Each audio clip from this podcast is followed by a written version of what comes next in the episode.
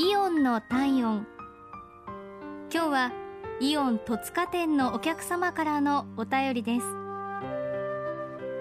以前にテレビの情報番組で見てずっと気になっていた納豆があったんですが近くのイオンでは取り扱っていませんでした。